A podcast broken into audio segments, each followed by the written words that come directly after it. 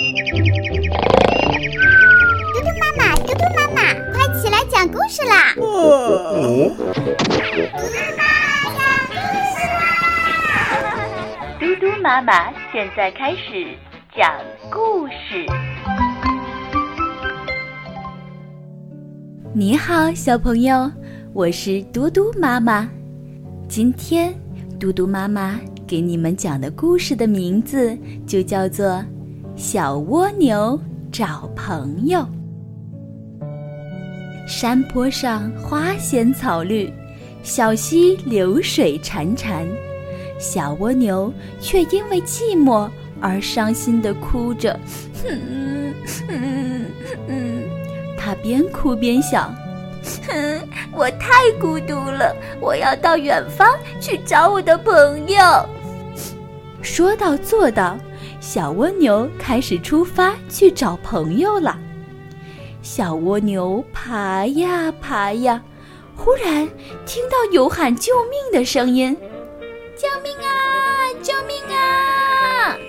原来是群惊慌失措的小蚂蚁。小蜗牛赶紧问：“怎么了？出什么事儿了吗？”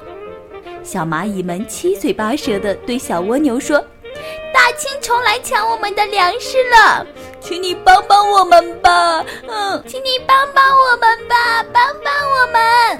快，快点躲到我的房子里，让我来保护你们！”小蜗牛帮小蚂蚁抬着粮食躲进了自己的房子，大青虫追了过来。呜，围着蜗牛坚固的房子转了一圈，无可奈何的走开了。呜，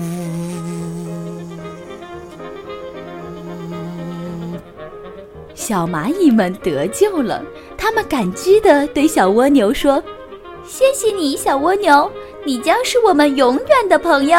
谢谢你，小蜗牛，谢谢你。”小蜗牛觉得孤独的心有了一丝暖意，小蜗牛继续向前爬。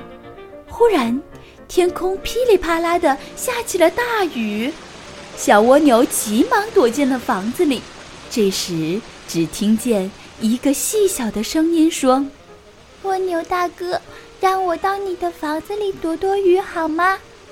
蜗牛探出头一看，原来是一片湿漉漉的。粉红色的羽毛正冷得发抖呢，小蜗牛赶紧说：“快进来暖和暖和吧。”雨还在不停地下着，小蜗牛和羽毛在温暖的房子里聊了很多有趣的事儿，最后不知不觉地睡着了。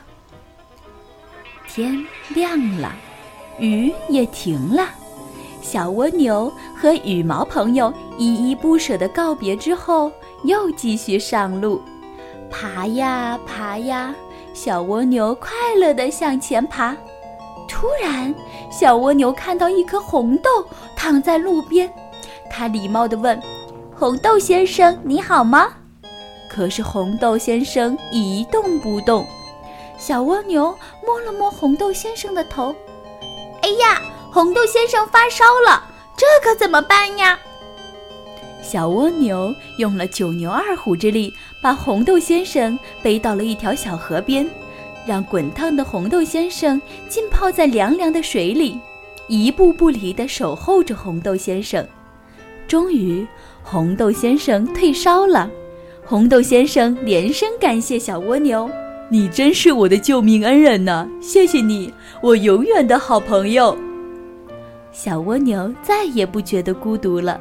他好像看见前面还有无数的好朋友在等着他，于是又高高兴兴地上路了，继续去寻找更多的朋友。